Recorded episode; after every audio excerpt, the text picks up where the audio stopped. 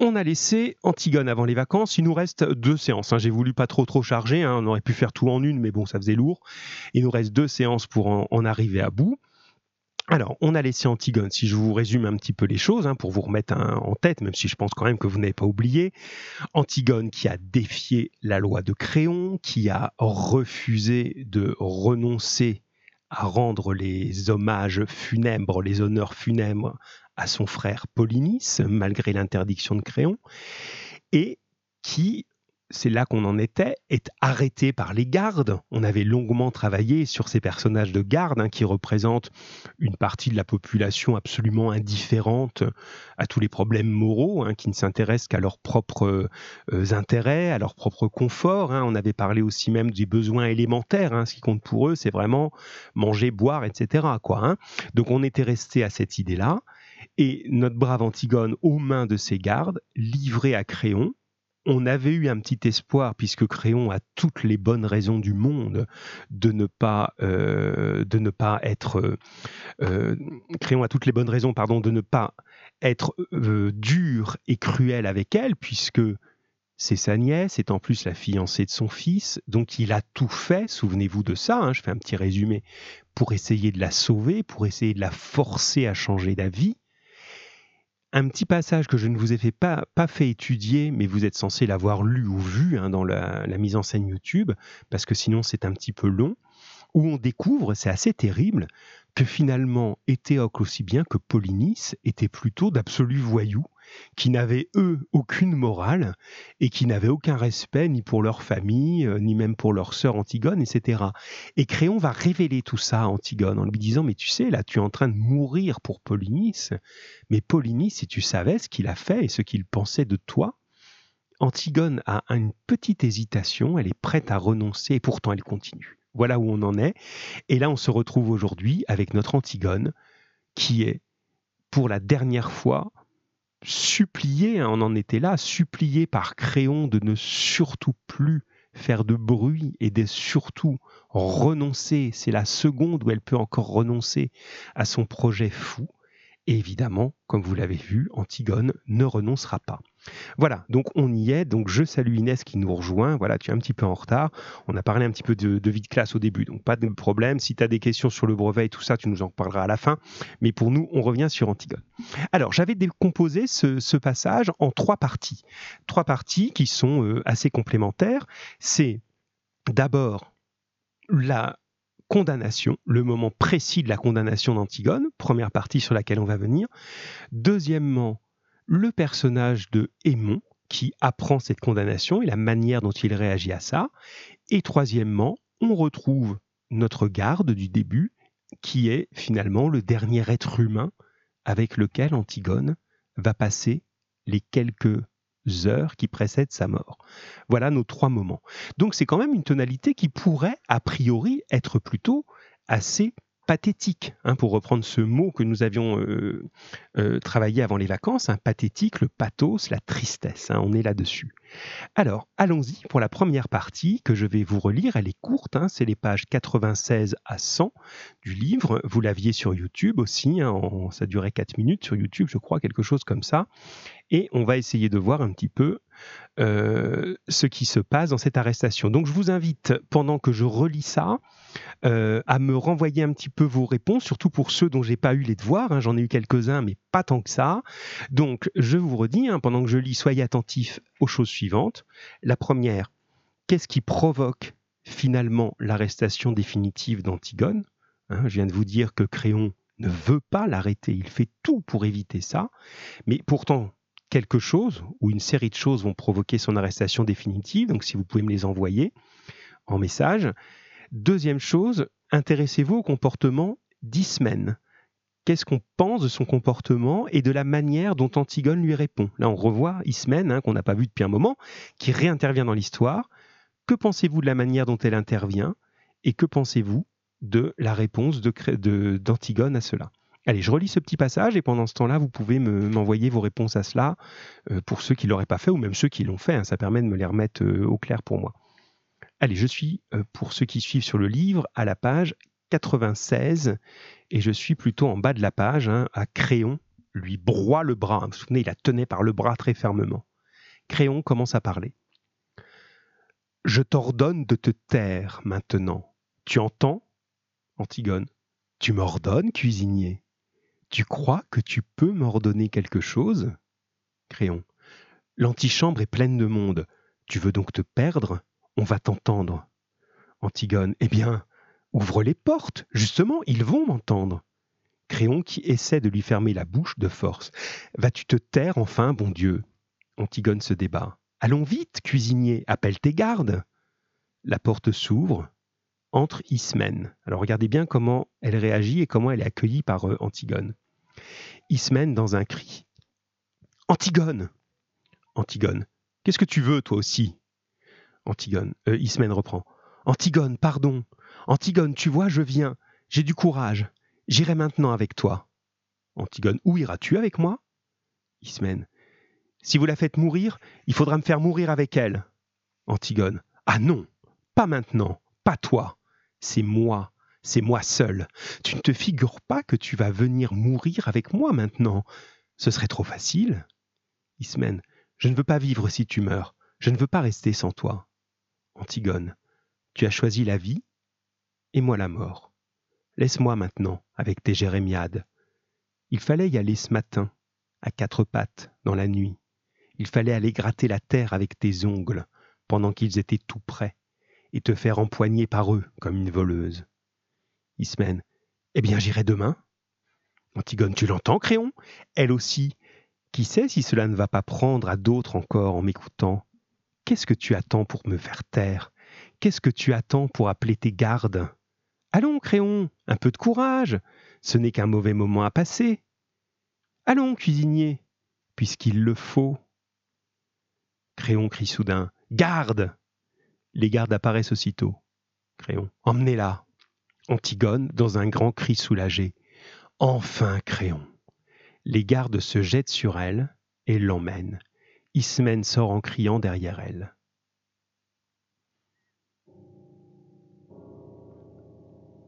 Donc je vous laisse revoir un petit peu ça. Dans ce passage-là, la question était qu'est-ce qui provoque cette arrestation Le fait que Créon arrête d'essayer de la sauver, il dit bon ben c'est tout, il abandonne, il appelle les gardes. Et comment on peut juger le retour d'Ismène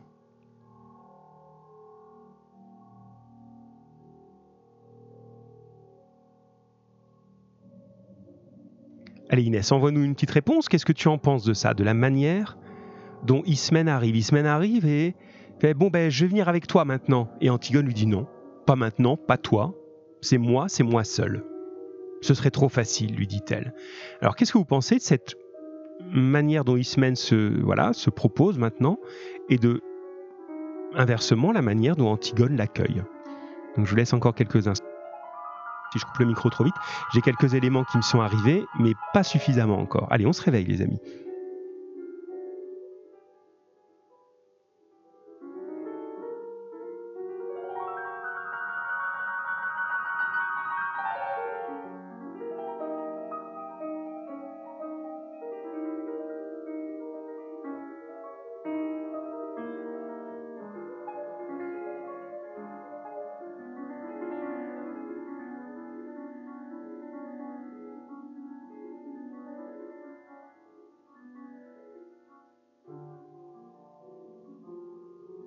Ah, c'est bien, vous arrivez. J'ai des réponses d'Anas, de Maëlia, euh, je crois d'Inès qui viennent. Euh, oui, d'Inès, très bien. Allez, les autres, Yacine, qu'est-ce que tu en penses de tout ça? C'est, bien, allez-y, soyez actifs. Hein. Vous avez de quoi jouer là, hein, vraiment. Hein, et encore une fois, encore une fois, votre, votre courage en cette période n'est pas perdu, loin de là. Vraiment, je sais que. enfin, je vais arrêter de. Parce que c'est c'est trop si je vous répète ça tout le temps, mais c'est tellement vrai que vous êtes dans une situation incroyable et que aucun adolescent n'a vécu avant vous, dans, notre pays du moins. Et bon, voilà, vous pouvez maintenant en tirer le meilleur. Alors, qu'est-ce que je vois arriver? Ah, je vois Yacine, c'est bien, et je vois Feiza. Allez, ben c'est parfait, c'est chouette les, les 3-2. Alors, je reprends un petit peu, vous pouvez continuer hein, pendant ce temps-là. Donc, euh, allez, je vais aller dans l'ordre inverse. Euh, Yacine euh, nous dit euh, Antigone considère, Antigone dit que Ismène doit vivre. Ça, c'est intéressant, effectivement. Prenons ça comme première idée. Ismène doit vivre. Donc Antigone, elle se donne quand même un sacré pouvoir, hein, finalement. Dans, ta phrase, aussi courte soit-elle, ta phrase, elle nous amène quand même cette idée. Il y a, un pouvoir. Qui doit vivre Qui ne doit pas vivre On a l'impression que c'est Antigone qui a choisi ça. Très bien. Feiza nous dit, pendant que mon imprimante se déclenche toute seule, il y a des fantômes chez moi. Alors, Feiza nous dit, euh, Antigone dit à Créon euh, qui n'était pas courageux parce qu'il ne veut pas appeler les gardes pour qu'ils viennent amener Antigone. Deuxième élément important, effectivement, Antigone, mais c'est bien parce que vos réponses, elles se complètent. Antigone est aussi celle qui décide de où se trouve le courage. Et finalement, euh, elle accuse Créon, et tu as raison, hein, dans, dans, cette analyse, Faiza, elle accuse Créon de manquer de courage en n'osant pas la faire arrêter. Et elle, le défie, c'est une espèce de Allez, t'es capable ou pas? Tu vas aller jusqu'au bout, il suffit que t'appelles tes gardes, fais-le. Donc, il y a un côté extrêmement, c'est étrange, hein, mais extrêmement violent et extrêmement puissant d'Antigone là-dedans. Toi, je t'ordonne de me faire arrêter le roi, je te l'ordonne. Elle l'appelle même cuisinier, vous avez remarqué. Et toi, ma sœur, qui vient euh, pour mourir avec moi, je t'ordonne de vivre. Donc elle a ce pouvoir-là quand même. Je continue à remonter vos, réponses.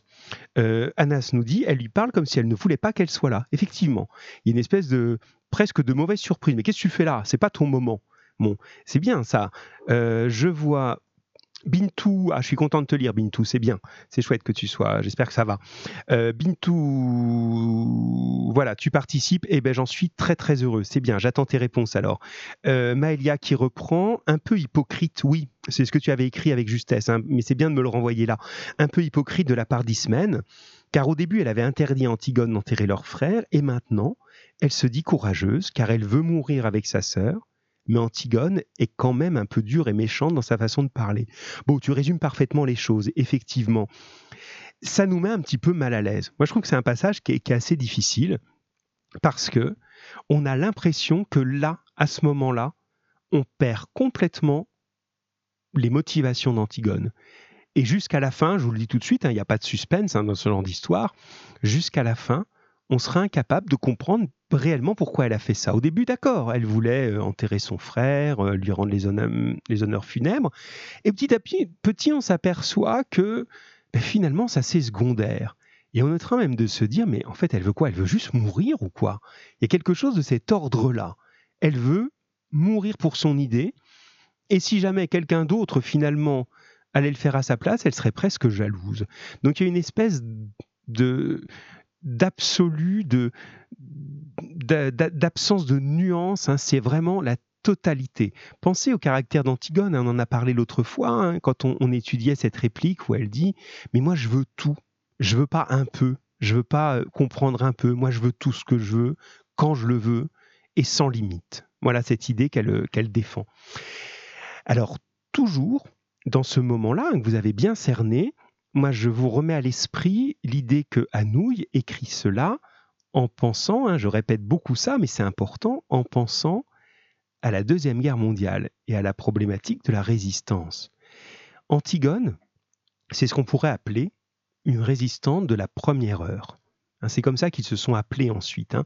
ceux qui, dès le début de, de l'occupation allemande, dès le début de la capitulation française, en histoire vous avez vu l'appel du 18 juin, avec le, général de Gaulle, qui dès le 18 juin 40 disent oui, on y va, on résiste, on se laissera pas faire. Ça, c'est les premiers. Et puis après, il y a ceux qui sont arrivés au dernier moment.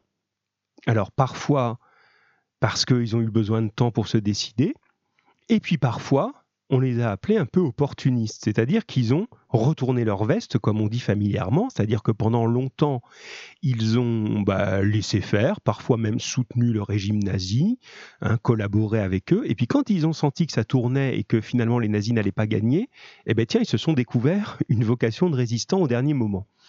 Alors Ismène, on ne peut pas dire qu'elle soit là-dedans, parce qu'Ismène, elle n'a pas attendu change, elle a bien conscience que si elle y va, elle va mourir aussi. Mais elle a eu besoin de temps. Et finalement, il y a quelque chose euh, que, que Maëlia, toi, tu qualifies d'hypocrite. Alors moi, j'irai pas jusque-là. J'aurais euh, accepté et partagé ton, ton adjectif qui est intéressant, d'hypocrite, si effectivement elle avait commencé à le faire au moment où il n'y avait plus de danger. Si Créon avait dit, par exemple, bon allez, ok, d'accord, on oublie cette histoire d'enterrement, enterrez votre frère et fichez-moi la paix, Si là, avait dit j'y vais, j'y vais, là oui, elle est hypocrite parce qu'elle aurait attendu de ne rien risquer. Là, elle sait qu'elle risque la même chose qu'Antigone, la mort, et elle y va. Donc elle est quand même plutôt courageuse ici. Elle a juste eu, à la différence d'Antigone, besoin d'une nuit pour réfléchir.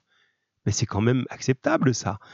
Et on a l'impression que, là j'aime bien ce que dit Anas, hein, que ça la gêne Antigone. Non, non, non, non, c'est pas ton truc, c'est le mien, c'est moi qui dois aller face au monde et c'est moi qui dois mourir.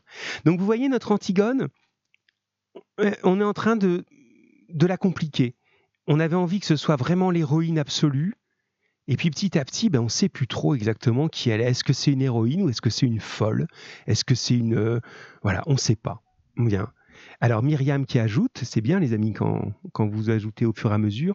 Alors Ismène veut montrer à sa sœur qu'elle ne la laissera pas mourir seule, mais Antigone trouve cela inutile car Antigone s'est occupée de ce qu'elle avait à faire, mais Ismène ne l'a pas suivie, alors cela ne sert à rien qu'elle meure dans ces conditions.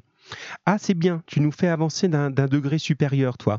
Dans l'idée, de toute façon, c'est fait. C'est ça l'idée. Euh, Antigone, elle, elle a eu besoin de le faire la première parce que personne ne le faisait. Maintenant, aller le faire une deuxième fois, finalement, bah, c'est peut-être mourir pour rien. C'est intéressant, ça, cette idée-là. Euh, ça ne sert plus à rien. Il suffit qu'une seule meure, pas les deux, quoi. Oui, ça on trouvait ça effectivement assez, facilement chez les... Enfin facilement, le mot est, mauvais là. Hein, assez euh, couramment, on va dire, chez les résistants, où euh, si par exemple une personne d'un réseau de résistants était arrêtée, c'est pas la peine que ses amis aillent dire moi aussi j'y étais, moi aussi j'y étais, arrêtez-moi. Ce qui en tant qu'ami serait merveilleux, c'est-à-dire que voilà, euh, les amis se sacrifient pour leur ami, mais ça sert à rien puisque de toute façon, ils vont mourir pour rien dans ce sens-là. Donc, tu, conclus bien l'idée, la Myriam, avec ça, l'idée que finalement, il y avait un moment pour agir, tu l'as pas pris, Maintenant, j'ai pas besoin de ta, tes sentiments, j'ai pas besoin de ton soutien. Quand j'étais toute seule, euh, j'ai su y aller, donc euh, je finirai toute seule. Bon, mais tu nous as, voilà, finalement, tu nous as bien, bien conclu le débat parce que j'avoue que moi, c'est pas la première fois que j'explique Antigone à des élèves, mais c'est des, des, passages où j'ai jamais résolu moi. et je trouve que là, ton analyse, elle est pas mal. Euh, et l'année prochaine, peut-être j'aurai un avis encore un peu différent, on verra. bien. Continuons, jeunes gens, parce que le temps passe, mais on a fait de la vie de classe au début, hein, c'est pour ça.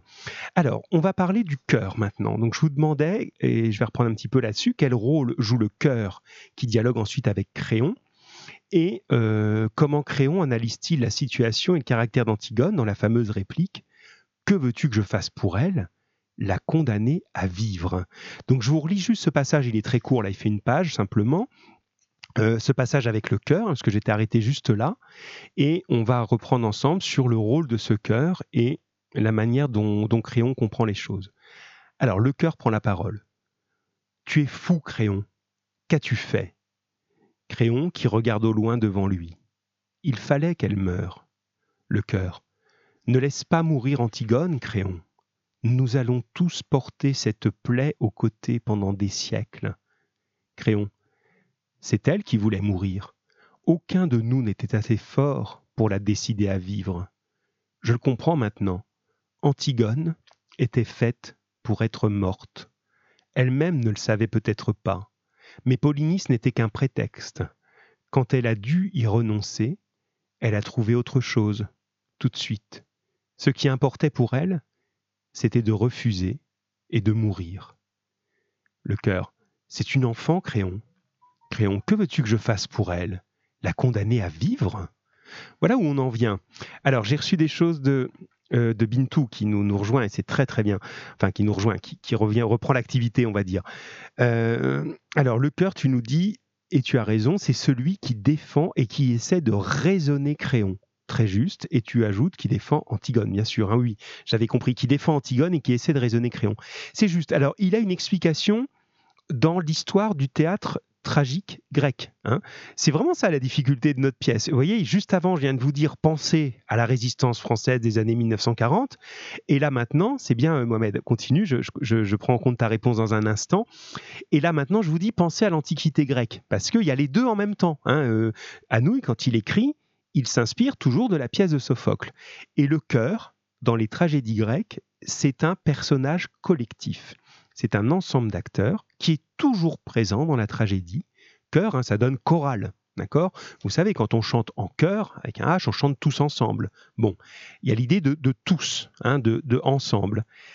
Et là, ce chœur, dans la tragédie grecque, traditionnellement, il représente le peuple. Puisque, si vous vous souvenez du premier cours, c'est un peu loin, mais bon, je vous le remets en tête, la tragédie, elle est là pour faire que les gens réfléchissent à des problèmes du pays. On appelait ça la cité à l'époque. On réfléchit au problème de la cité. Si c'était aujourd'hui, on aurait peut-être une tragédie qui serait jouée euh, sur euh, faut-il euh, faire le déconfinement comme ci ou comme cela. Donc vous auriez un personnage qui représente le pouvoir et vous auriez le cœur qui représente le, le, peuple et qui dirait mais ne faites pas ci, ne faites pas ça. Et comme le dit c'est Bintou, oui c'est ça, qui essaie de raisonner Créon, de lui dire attention, tu es le roi, mais écoute le peuple. Attention, les Grecs, ils inventent la démocratie, n'oubliez jamais ça. Hein. Donc on est dans ça. Et le cœur, il est là pour ça. Alors je regarde ce que dit l'ami Mohamed. Le cœur joue le rôle de généreux. Effectivement, c'est l'aide. Ne la laisse pas mourir. Ce n'est qu'une enfant, qu'une jeune fille. Il ne faut pas faire ça. C'est juste. Et Myriam, tu nous dis le rôle du clément. Voilà le mot juste hein, de la clémence, on pourrait dire. Hein. La clémence, c'est ça, c'est le fait d'accorder le pardon, la douceur à euh, quelqu'un qu'on allait condamner. Donc c'est juste. Et cette idée, c'est que le cœur, dans cette tentative de raisonner Créon, veut lui faire comprendre que son acte va souiller la destinée du pays pendant des générations. N'oubliez pas qu'on pense ça dans l'Antiquité grecque. De même que euh, Antigone est en train indirectement de payer la souillure de son père Oedipe, hein, c'est-à-dire l'action euh, horrible que son père a commise et à laquelle elle ne peut rien, mais on a dit que ça se transmettait de manière héréditaire. Et là, le cœur, je reprends cette réplique simplement, dit à Créon, nous allons tous porter cette plaie aux côtés pendant des siècles. C'est-à-dire que si tu fais ça, tout le peuple eh bien, sera finalement un peu responsable de ça pendant des siècles et des siècles. Il faut arrêter. Mais c'est trop tard. Le principe même de la tragédie, c'est qu'on arrive trop tard. Le cœur ne peut plus être entendu. Créon n'écoutera plus. Il a déjà agi. Donc voilà l'idée. Je termine sur ce passage-là hein, pour euh, maîtriser le temps. Euh, la, dernière réplique de Créon que je vous ai lue, qui est assez incroyable. Hein. Que veux-tu que je fasse pour elle? La condamner à vivre. Vous entendez cette réplique Condamner à vivre? On l'aurait pas forcément imaginé. Hein. si on commence la phrase par condamner, on peut imaginer à la prison ou à mort pour les, époques où il y avait cette peine.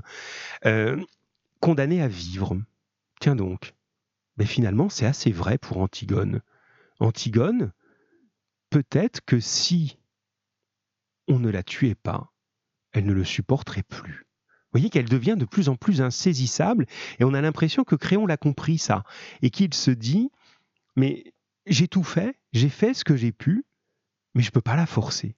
De toute façon, elle est morte, quoi qu'il arrive. Donc vous voyez, cette idée, il y a une espèce de, là de passage qui est pas simple, où on lâche un peu prise, on se dit mais, bon sang, mais, mais, que devrait-il faire quoi? Et, c'est vraiment difficile à, suivre, à voir ça. Euh, voilà, cette idée de... Alors, je vois que ça arrive chez Maëlia, parce que tout n'est pas synchronisé des fois dans mes, dans ordis. Donc, il faut que je regarde par ici, voilà. Ah voilà, Créon pense peut-être qu'elle veut juste se suicider. Il y, a, une dimension suicidaire, effectivement. Il y a un acte suicidaire dans ce qu'elle fait là. Euh, mais qui est lui aussi inexplicable. Qui est lui aussi inexplicable parce que c'est pas parce qu'elle n'est pas heureuse. Euh, n'oubliez pas, quand vous reprenez le début de la pièce, elle dit elle-même qu'elle est, elle doit se donner le courage de quitter tout son bonheur. Elle a sa nourrice qui est comme sa maman, qu'elle adore. Euh, elle a euh, son fiancé qu'elle adore. elle a sa sœur. Enfin, elle a, elle a pas nous est pas présentée comme un personnage désespéré, malheureux, qui en a pu, qui a rien à perdre. Elle-même, Antigone, nous dirait ce serait trop facile. Ce serait trop facile si j'avais rien à perdre. Non, non, elle a à perdre. Elle aurait bien voulu euh, être mariée, elle aurait voulu avoir euh, des enfants. Elle en parle avec euh, souvenez-vous. Et tout ça, elle y a renoncé. Donc, vous voyez, même cette piste du, de l'acte suicidaire, on ne peut pas l'expliquer. Alors, on a un mot en français pour ça, qui est l'acte gratuit. Alors, vous trompez pas, un gratuit, c'est pas une question d'argent, hein, vous savez, ça a ce sens, mais ça n'a pas que celui-là. Un acte gratuit, c'est on n'en sait pas l'explication, c'est pour rien. Et on va aller, alors je prends un petit peu d'avance sur la fois suivante, on va aller sur un mot qui va englober cette idée d'acte gratuit, qui est l'absurde. Quelque chose d'absurde, on en parlera plus la prochaine fois, mais je prends un petit peu d'avance comme vous m'y emmenez. L'absurde, c'est le fait d'agir sans qu'il y ait de logique défendable. On ne comprend pas pourquoi il fait ça. Pourquoi elle fait ça, en l'occurrence ici. Euh, alors j'ai entendu arriver d'autres choses en même temps que je vous racontais ça. Hop là, alors je suis obligé de remonter. J'ai un petit problème de synchro, donc c'est pour ça que ça prend du temps, excusez-moi. Euh, Bintou nous dit elle veut lui montrer qu'elle peut mourir pour enterrer euh, son frère. Oui, de toute façon, qu'elle est maintenant déterminée à ça et que de toute façon, euh, ce sera maintenant sans retour en arrière. Il n'y a pas de retour en arrière possible. Et Myriam, Créon a décidé ainsi car il sent que le destin d'Antigone est de devoir mourir. Finalement, on a l'impression que Créon, et oui c'est juste Myriam, se soumet à cette espèce de destin, ah voilà, ça se synchronise, se soumet à cette espèce de destin qui de toute façon est plus fort qu'eux comme si d'un coup il prenait conscience de ce que c'est que la tragédie. Et dans la tragédie, on n'arrête pas le destin, de même qu'on n'arrête pas un ouragan, on n'arrête pas euh, une explosion, ben, il ne pourra pas l'arrêter. Et c'est pour ça que c'est tragique. Bien, et eh ben c'est parfait tout ça. Avançons et peut-être un petit peu plus rapidement sur la partie 2, qui est l'adieu de, de, des monts, enfin le, retour des monts. Et là, on est maintenant dans cette idée de l'engrenage qui s'est mis en place et tout s'accélère. Là, si vous avez le livre en main, hein, pour ceux qui l'ont et ceux qui ne l'ont pas, vous avez dû voir hein, en regardant sur YouTube, on est à la fin là. Là, il reste, il reste 10 pages, il reste rien quoi. Euh, maintenant, ça va se précipiter et les morts vont s'enchaîner une fois que euh, la condamnation est faite, le cœur a essayé de faire ce qu'il pouvait, mais c'était déjà trop tard. Arrive Aimon. C'est même un petit peu étrange. Hein. On se demande comment il est au courant. Hein. Vous voyez Aimon comme ça d'un coup, on l'a pas revu depuis le début, mais parce que c'est son moment. C'est son moment à lui de, mourir finalement. Hein. Et on va, je vous révèle presque la fin, mais c'est pas, pas du suspense. Euh, Aimon va maintenant y aller. Donc je reprends juste le passage parce que sur le document de travail, je ne vous avais mis que deux répliques sur lesquelles je voulais attirer votre attention. Et puis, euh, on regardera ces deux répliques, mais je dois vous les situer un petit peu plus. Et je reprends juste à la page 100, là où on en est. Aimon entre en criant Père Créon court à lui, l'embrasse. Oublie-la, Aimon, oublie-la, mon petit. Aimon, tu es fou, père, lâche-moi. J'ai tout essayé pour la sauver, Aimon. J'ai tout essayé, je te le jure. Elle ne t'aime pas. Elle aurait pu vivre. Elle a préféré sa folie et la mort et mon cri tentant de s'arracher à son étreinte. Mais père, tu vois bien qu'il l'emmène. Père, ne laisse pas ces hommes l'emmener. Elle a parlé maintenant. Tout Thèbes sait ce qu'elle a fait. Je suis obligé de la faire mourir. Aimon s'arrache de ses bras. Lâche-moi. Le cœur s'approche. Est-ce qu'on ne peut pas imaginer quelque chose, dire qu'elle est folle, l'enfermer? Créon, ils diront que ce n'est pas vrai. Que je la sauve parce qu'elle allait être la femme de mon fils, je ne peux pas. Le cœur. Est-ce qu'on ne peut pas gagner du temps, la faire fuir demain? La foule sait déjà, c'est Créon qui parle, elle hurle autour du palais, je ne peux pas. Petite parenthèse, si vous avez bien regardé la mise en scène de Robert Hossein, celle sur laquelle je vous renvoie sur YouTube à chaque fois, on entend à ce moment-là, hein, dans la mise en scène, on entend une bande son comme ça, avec des cris de foule en colère, ah, ah, ah, dehors. Et ça, c'est important, c'est-à-dire que ça met une pression sur Créon. Hein, on entend la foule qui hurle, qui s'approche du palais, qui va casser les portes, et il faut qu'il empêche ça. Continuons. Et mon répond Père, la foule n'est rien, tu es le maître. Écoutez cette réplique, elle définit vraiment Créon. Je suis le maître avant la loi, plus après. Très important ça, je suis le maître avant la loi, je fais ce que je veux, mais quand je dois contredire une loi, je ne peux pas. La loi est plus forte que moi. Donc là aussi, hein, on est sur ce personnage de Créon, dont on cherche toujours à savoir, et je vous quitterai là-dessus la prochaine fois, vous verrez, dont on cherche toujours à savoir si on pourrait le défendre ou pas. Est-ce que c'est vraiment euh, quelqu'un d'absolument sans cœur et sans, et sans sentiment ou pas? Là, pour l'instant, il nous dit, mais non, je, ne fais que défendre la loi et que respecter la loi. Et mon père, je suis ton fils, tu ne peux pas me laisser prendre, me la laisser prendre. Si, mon si, mon petit, du courage, Antigone ne peut plus vivre, Antigone nous a déjà quittés tous. Et mon crois-tu que je pourrais vivre, moi, sans elle? Crois-tu que je l'accepterais, votre vie, et tous les jours, depuis le matin jusqu'au soir, sans elle? Et votre agitation, votre bavardage, votre vide, sans elle?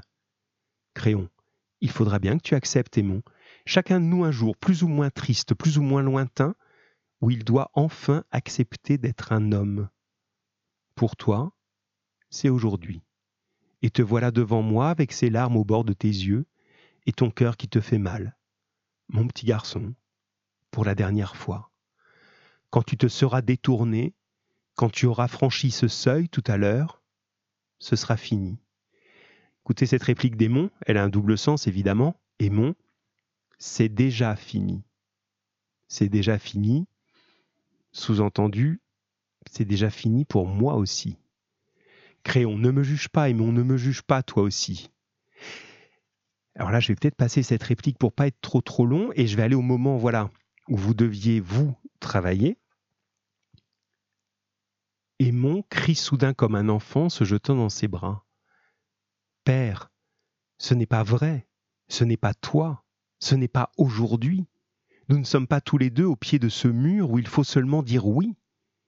Tu es encore puissant, toi, comme lorsque j'étais petit. Ah, je t'en supplie, Père, que je t'admire, que je t'admire encore. Je suis trop seul et le monde est trop nu si je ne peux plus t'admirer. Créons le détache de lui. On est tout seul, Aimon. Le monde est nu. Et tu m'as admiré trop longtemps. Regarde-moi, c'est cela devenir un homme, voir le visage de son père en face, un jour. Aimon le regarde puis recule en criant Antigone, Antigone, au secours Voilà, je m'arrête là, c'était ce passage-là sur lequel vous, vous étiez euh, en route. Et ici, on a la deuxième, on va dire, conséquence sur Créon. Parce que Créon, maintenant, ça va être à lui de payer. Il va devoir prendre les décisions qu'il a prises et il va les payer une par une jusqu'à la fin. Première façon de payer, entre guillemets, en, gros de, souffrir de sa propre décision, il perd Antigone, qu'il n'aurait jamais voulu tuer, je n'y reviens pas. Deuxième, et là il n'a pas encore compris tout ce qu'il va perdre, le pauvre Créon, mais pour l'instant il considère qu'il perd son fils, pas encore dans le sens de la mort, ça il l'a pas vu, mais il le perd dans le sens de l'affection et du regard admiratif, respectueux que le fils portait sur son père. Ça y est, il n'est plus rien aux yeux de son fils. Et ça, c'est l'élément justement sur lequel je, vous attendais. Donc j'ai presque un peu répondu à votre place, excusez-moi, parce que je vois le temps qui passe. Dans les répliques suivantes, donc que découvre et que souhaite Aimon? Donc, ce qu'il euh, découvre, c'est la fragilité de son père, l'incapacité de son père à aller contre la pire décision qui vient d'être prise. Et dans ce qu'il souhaite, il souhaite justement que ce père redevienne le héros qu'il était. Alors, je vois Myriam qui me dit, voilà, c'est bien Myriam de reprendre. Euh, Myriam nous dit, et en plus ça marche, c'est bien, Aimon souhaite que son père redevienne puissant et respecté, comme quand Aimon était petit. Exactement, une espèce de volonté de régression. Pensez à Antigone au début. Antigone qui disait à sa nourrice, il faut pas que je sois petite, il faut qu'aujourd'hui je sois forte, que je sois grande, parce que je dois affronter des choses. Et Aimon, lui, fait le chemin inverse, qu'on peut comprendre, hein, fait le chemin inverse en disant, mais enfin, mais bon sang, tu peux tout d'habitude. Quand j'étais petit, tu pouvais tout. Et là, tu peux rien c'est pas possible. Et là, vous avez ce, ce, langage qui qui est très très fort euh, dans la manière dont il parle, qui paraît très simple, mais en fait c'est très fort. Regardez, je vous reprends simplement ces éléments-là. Père, ce n'est pas vrai. Ce n'est pas toi. Ce n'est pas aujourd'hui. En fait, quand il dit ça, est-ce que vous pensez qu'il euh, il a un doute? Quand il dit c'est pas toi, c'est pas aujourd'hui, nous ne sommes pas tous les deux au pied de ce mur, il faut seulement dire oui. Pourquoi il dit ça? Il a bien compris la situation. Essayez de m'envoyer rapido presto, là, si vous pouvez, un élément là-dessus. Comment vous l'avez compris, ça? Il sait très bien que c'est lui, il n'est pas en train de perdre la vue, euh, il sait bien qu'il est, qu'il est face à son père. Pourquoi il lui dit, c'est pas toi, c'est pas aujourd'hui, nous ne sommes pas tous les deux au pied de ce mur, Tu es encore puissant alors qu'il voit bien le contraire. Pourquoi il dit tu es encore puissant? Toi comme lorsque j'étais petit? Est-ce que vous voyez un petit peu l'idée de ça? Je vous laisse le temps d'arriver peut-être un petit instant. C'est pas évident parce que ça paraît très simple. Et souvent, les choses qui paraissent simples, on se dit mais, qu'est-ce que j'ai à dire là-dessus? Je vois pas trop là. Qu'est-ce qu'il me demande Pourquoi dire ça alors qu'il voit bien que c'est pas vrai? C'est pas toi, c'est pas aujourd'hui. Ben si, c'est bien lui et c'est bien aujourd'hui. Nous ne sommes pas tous les deux au pied de ce mur. Ben, bien sûr que si, vous y êtes au pied de ce mur tous les deux. Euh, tu es encore puissant, toi, comme lorsque j'étais petit? Ben non, il est plus puissant comme lorsque tu étais petit. Et on n'a aucun doute là-dessus. Alors pourquoi le dire? Ça vous laisse, ça euh, rêveur, ça. Hein? Alors, je vais vous aider un petit peu. Ah, je vois des choses qui arrivent un petit peu, en tout cas, j'en entends, c'est bien. Alors, hop. Allons-y, allons-y. Alors, hop.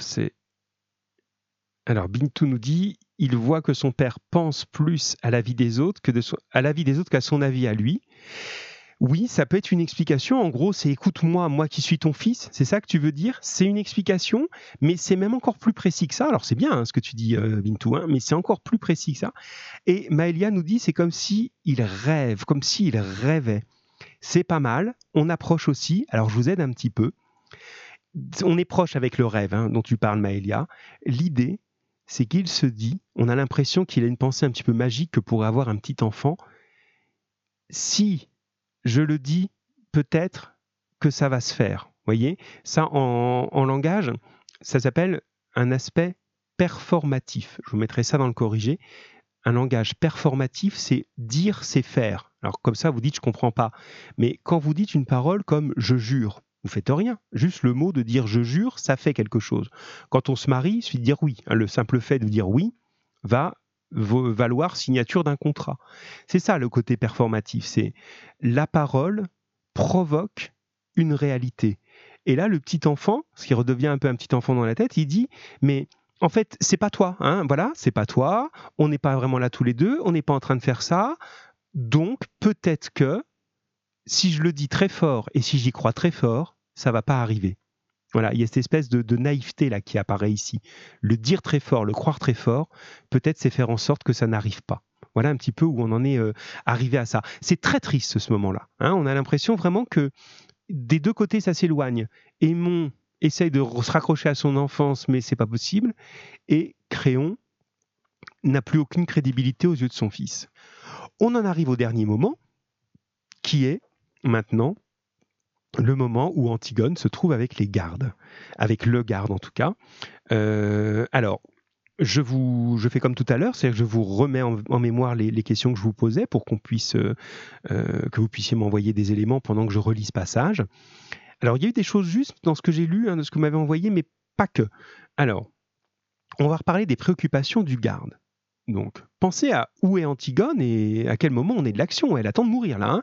les préoccupations du garde tout au long de son dialogue.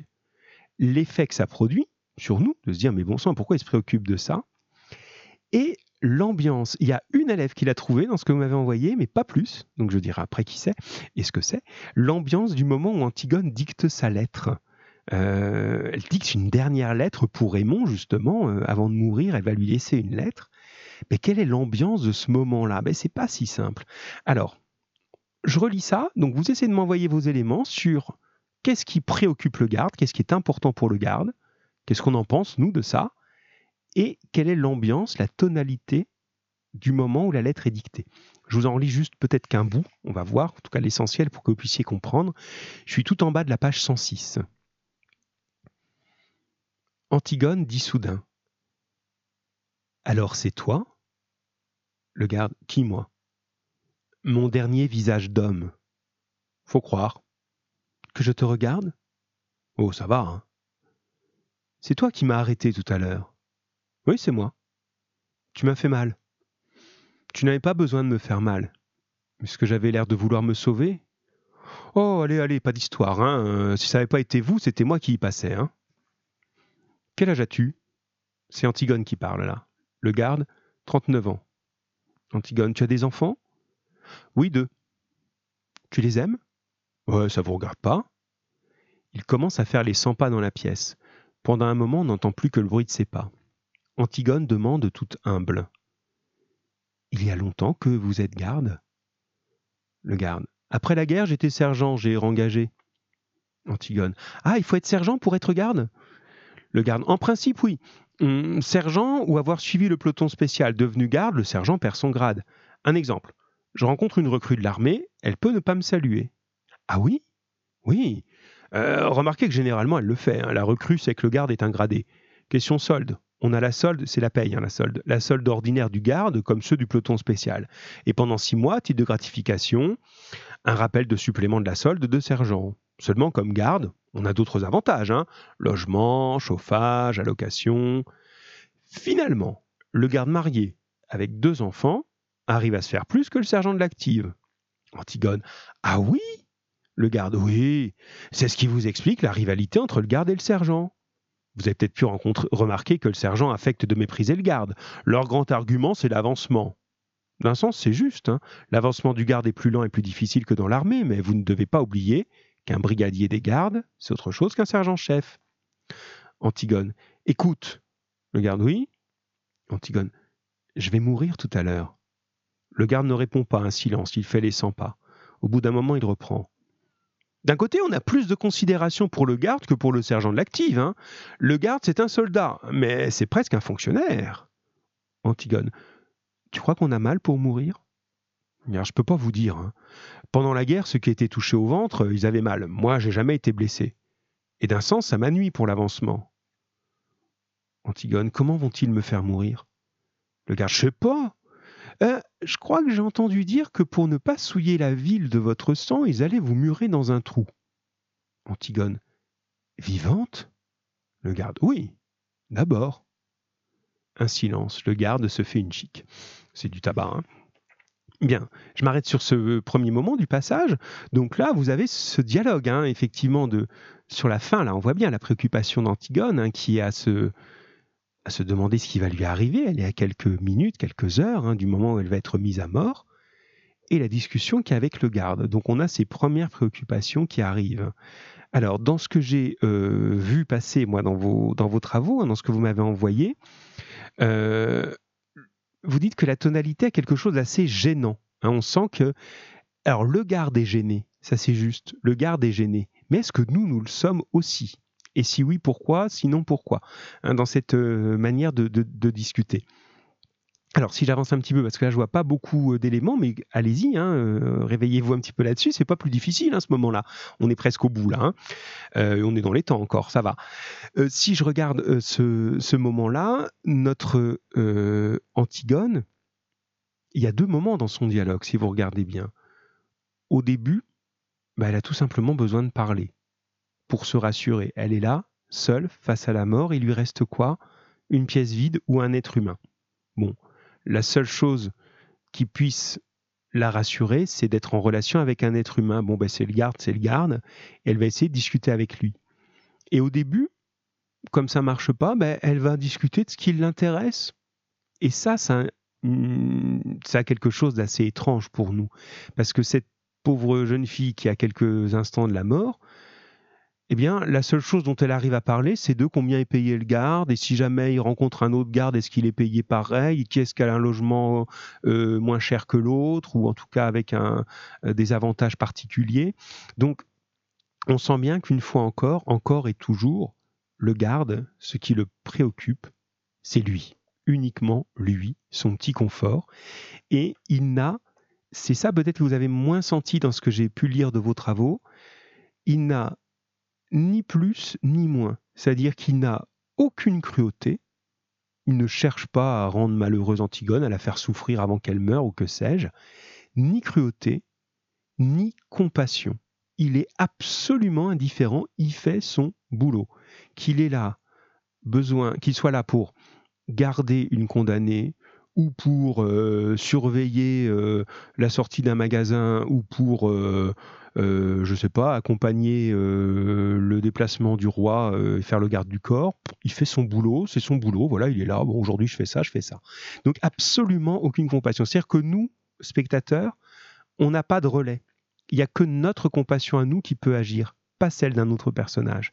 Et ça, ça va exploser justement dans le, passage suivant, la fameuse lettre, et c'est là-dessus qu'on se terminera, hein, qu'on terminera. Euh, alors je reprends juste ce moment parce que ça, là, vous l'avez souvent manqué, sauf une, je vous dirai juste après qui, euh, qui l'a trouvé, mais c'est le moment là, renvoyez-moi, vous êtes là, je vois que vous êtes là, mais alors vous endormez pas. Le moment où elle écrit la lettre, quel effet ça produit? Pensez, si vous avez regardé sur YouTube, on l'entend très clairement dans la réaction du public. Alors allons-y. Je reprends juste le début de ça et je vous ferai entendre une autre chose après. Euh, tac, tac, tac, c'est. Euh, voilà, c'est page 114. Antigone, si garde la bague est écrit. Hein, euh, je passe un petit passage hein, pour gagner du temps. Antigone demande au garde d'écrire une lettre. Au début, il refuse parce qu'il a peur de se faire punir. Il ne veut pas prendre ce risque. Et elle arrive à le convaincre grâce à sa bague en or. Lui offre sa bague en or et donc c'est de l'or, c'est des sous, ça l'intéresse. Il veut bien faire la lettre. Et la condition, c'est que c'est lui qui écrit et c'est Antigone qui dicte. Alors j'y vais. Écris. Mais fais vite. J'ai peur que nous n'ayons plus le temps. Écris. Mon chéri, le garde qui a pris son carnet et su sa mine. C'est pour votre bon ami Antigone. Mon chéri, j'ai voulu mourir et tu ne vas peut-être plus m'aimer. Le garde répète lentement de sa grosse voix en écrivant. Mon chéri, j'ai voulu mourir et tu ne vas peut-être plus m'aimer. Antigone, et Créon avait raison. C'est terrible maintenant à côté de cet homme, je ne sais plus pourquoi je meurs. J'ai peur. Le garde qui peine sur sa dictée. Créon avait raison, c'est terrible. Alors j'arrête là.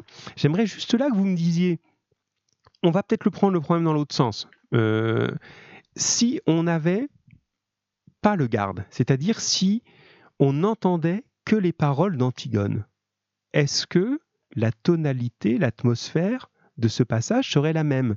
Si je vous refais juste ça, ce même passage, en ne mettant pas les parties du garde, allons-y. Et allez-y, répondez-moi là. Ça nous donnerait quoi? Regardez.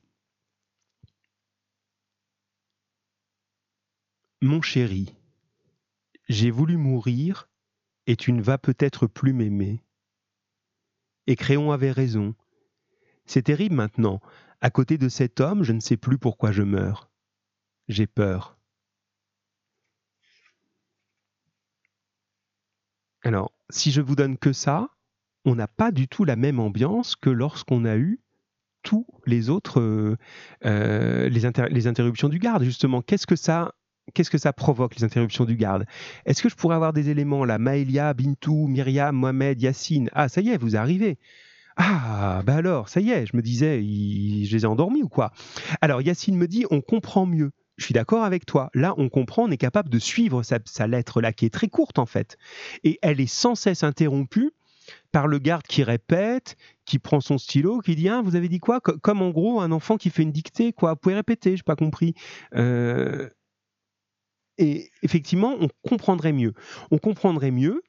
Et si on n'avait que ça, on serait dans une tonalité extrêmement pathétique, extrêmement lyrique, pleine de sentiments, une expression de sentiments.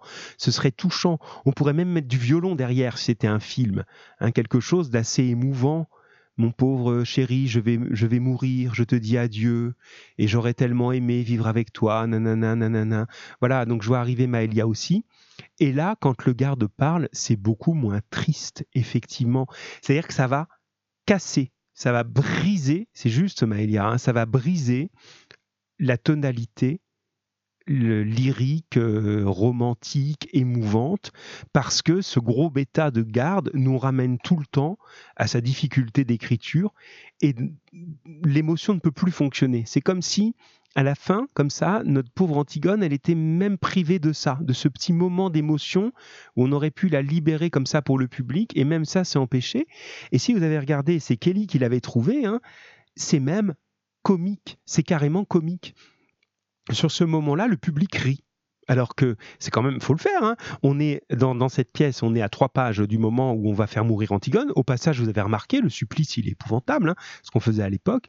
En gros, on l'emmure vivante. On, la met dans une espèce de, tombeau comme ça, là. On referme euh, l'entrée hein, hermétiquement, et puis ben, on va attendre qu'elle meure étouffée là-dedans.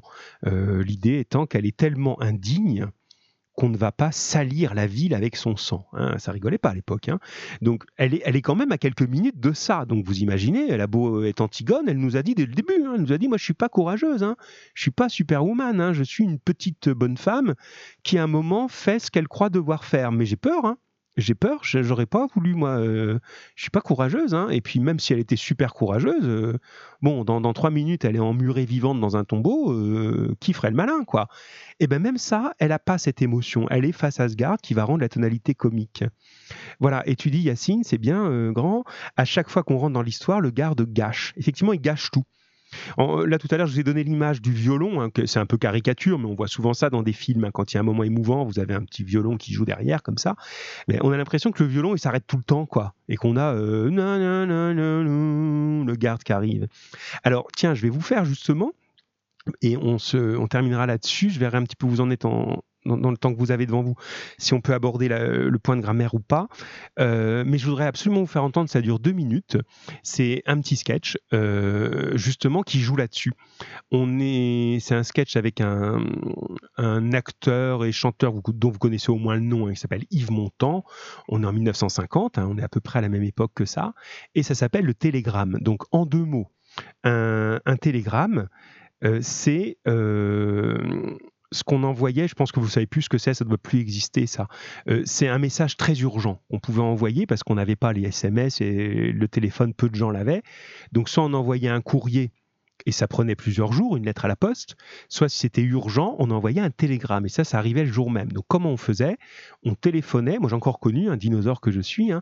on téléphonait à un service, on dictait notre télégramme, et c'était imprimé et porté par un, facteur spécialisé qui l'amenait le jour même chez les gens. Alors souvent c'était pour des nouvelles très graves, hein. parfois malheureusement on annonçait un décès ou des choses comme ça, ou bien mais on pouvait aussi faire un télégramme pour souhaiter l'anniversaire de quelqu'un, pour euh, tout, tout message urgent. Bien, donc voilà l'idée.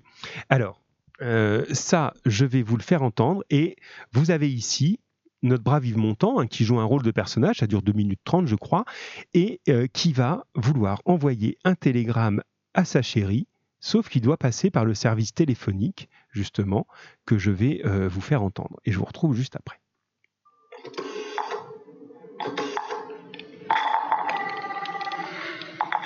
Télégramme téléphoné 351, j'écoute. Mademoiselle, je voudrais passer un télégramme, s'il vous plaît. Pour la France? Oui, pour la France. Odéon 2745.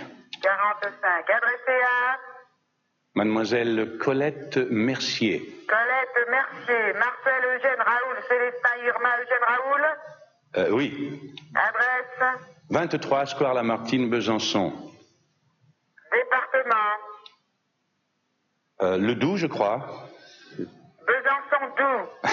eh oui, c'est le Doubs. Le texte mon chéri. Comment Mon chéri. Mon chéri ou ma chérie Non, non, non, euh, mon chéri. Ah, mon chéri Oui. Comme une entête de lettres alors Si vous voulez. Mon chéri. Mon chéri deux fois Non, mademoiselle, une fois. Ensuite J'entends le vent, je t'aime. J'entends le vent, je t'aime. Euh... Ensuite Oui, oui. La ville est morte depuis que tu es parti, mais la statue est toujours à la même place. Attendez, attendez, attendez. Depuis que tu es parti, mais là, la quoi? La statue. Comme une statue Eh oui, comme une statue. La statue est toujours à la même place, c'est ça? C'est ça, c'est ça. Eugène Su me regarde, je t'aime. Eugène, comme le prénom Comme le prénom. Ensuite Su. Comment? Su, Eugène, Su. Éplé S comme Suzanne, U comme... Euh... Comme Ursule. Oui, et, et, et, E comme Eugène. Su Oui, mademoiselle, Eugène, Su. C'est pas... Connais pas moi. Ensuite, Me regarde, je t'aime. je t'aime. Je pense à toi. À toi. Je t'aime, je t'aime, je t'aime. Je t'aime, je t'aime. Alors, trois fois je t'aime. Euh, oui. Paul, C'est la signature? C'est la signature, mademoiselle. Je vous relis. Vous êtes Odéon 2745 adressé à Colette Mercier, Marcel Eugène Raoul Célestin, Irma Eugène Raoul. 23 Square Lamartine, Besançon, Doux. Mon chéri, j'entends le vent, je t'aime. La ville est morte depuis que tu es parti, mais la statue est toujours à la même place. Eugène Su me regarde. Je t'aime, je pense à toi, je t'aime, je t'aime, je t'aime, signé Paul. Numéro 5232. Voilà, vous voyez, hein, vous comprenez pourquoi je vous ai euh, euh, fait écouter ce petit moment-là que je trouve assez joli. hein. C'est un peu vieillot, hein, mais on retrouve exactement ce, euh, on, retrouve exactement cette, euh, cette ambiance, cette tonalité. Vous avez là, bon, il n'y a pas de danger de vie ou de mort, mais vous avez le bonhomme qui est, follement amoureux, qui veut envoyer un joli message, donc il est tout euh, animé par ses sentiments romantiques et on l'entend dans la manière de faire de dire, de dicter le message. hein. C'est comme s'il était en train de lui dire en face à sa, chair et tendre. Et une fois que ça passe par euh, le, la télégraphiste, hein, l'employé hein, qui va euh, transcrire tout ça pour pouvoir l'envoyer, ben, ça casse complètement toute émotion. Euh, vous passez de je t'aime, je t'aime, je t'aime, je t'aime. Combien de fois? Trois fois? Vous voyez, on est bon. C'est- assez proche comme idée. Et là, on, voit bien de la part de, notre Jean à nous, il envie de casser cette émotion. Et bizarrement, quand on casse l'émotion, mais peut-être qu'on la renforce. Peut-être que nous, en réaction, on est encore plus ému de la situation d'Antigone. Les amis, il est 16h13, donc je pense qu'il est raisonnable qu'on s'arrête là. On a fait un petit quart d'heure de vie de classe, donc même en retirant ce petit quart d'heure, on a quand même fait notre heure de cours largement. Enfin, on n'est pas aux pièces, hein. moi je m'en fiche de faire 3 heures, hein, ça me gêne pas, mais vous, vous n'allez pas suivre au bout d'un moment. Ce que je vous propose, c'est que la partie grammaire, on la reporte à la prochaine fois, donc je vous en donnerai pas de nouvelles. Dans le document euh, qui est déjà, déjà prêt, là j'ai pris de l'avance là, je vais vous envoyer ça rapidement. Euh, on va juste se consacrer à la fin d'Antigone et on reportera cette petite question de grammaire. hein. Puis la fin d'Antigone, c'est très court. hein. On, arrive au- on arrive vraiment au bout. On a fait l'essentiel. Voilà, je m'arrête là pour aujourd'hui, moi, pour ce qui concerne vraiment le, le cours de français. Euh, je vous remercie hein, pour votre, votre participation. Donc, je, comme d'habitude, je reste euh, disponible quelques instants si vous avez d'autres points que vous vouliez aborder. Donc, on a parlé euh, en début de tout ce qui concerne le, brevet, euh, le retour à l'école, enfin tout ce qu'on sait aujourd'hui. Si j'ai pas répondu à tout, s'il y a des gens qui sont arrivés un petit peu plus tard et qui, ont des questions qui n'ont pas entendu, voilà, vous pouvez y revenir. hein, je vous réponds et je vous engage à vous tenir au courant de l'actualité demain. A priori, demain après-midi, on va euh, quand même un petit peu plus savoir à quelle sauce on sera mangé pour ce retour à l'école. Donc, euh, moi, je vous ai donné les informations que j'avais aujourd'hui et euh, il y aura d'autres informations après. Voilà. Au revoir Yacine, au revoir à tout le monde, bon courage à tous, bon courage à tous ceux qui sont en plein ramadan maintenant aussi. Alors, je tiens à vous dire une chose, ceux qui sont en plein ramadan, hein, on rigole pas avec ça. hein. Euh, la petite coutume qui consiste à apporter des gâteaux au prof de français ou au prof principal, c'est le même. C'est toujours valable. Alors confinement, ça, moi, je veux pas le savoir. Quand on revient à l'école, euh, moi, je veux des macroutes, moi, je veux des baklava. hein. On rigole pas avec ça. hein. Voilà, parce que déjà que j'ai Isabelle qui me nargue avec tous les gâteaux qu'elle fait et que je n'ai qu'en image, donc vous avez intérêt, les amis. voilà, Bintou, ça la fait rire. Non, non, mais attendez, moi, je veux pas le savoir. hein. Bon, allez, c'était la petite blague du jour, les amis. Prenez soin de vous tous et euh, on se retrouve jeudi, même heure. Je vous envoie le corrigé de tout ça. Allez, lâchez pas, lâchez pas, hein, perdez pas la motivation. On- votre motivation, c'est pas cette année, c'est la prochaine. hein. c'est votre entrée au lycée, puis c'est votre développement culturel et tout ça, ça compte. Et puis, euh, et puis c'est la mention au brevet. J'en ai pas parlé tout à l'heure. J'aurais dû, donc je vais finir là-dessus. Dites-vous que bon, allez, cette situation un peu étrange, elle va sans doute, je l'espère, vous faciliter l'obtention du brevet. Visez la mention. C'est-à-dire ce que vous allez pouvoir obtenir là dans ces quelques jours qui vont rester où les notes vont à nouveau compter. Moi, je vous ai dit en français, je ne souhaite que euh, des choses qui puissent vous augmenter. Faites en sorte de, de grappiller, d'a- d'attraper une mention au passage.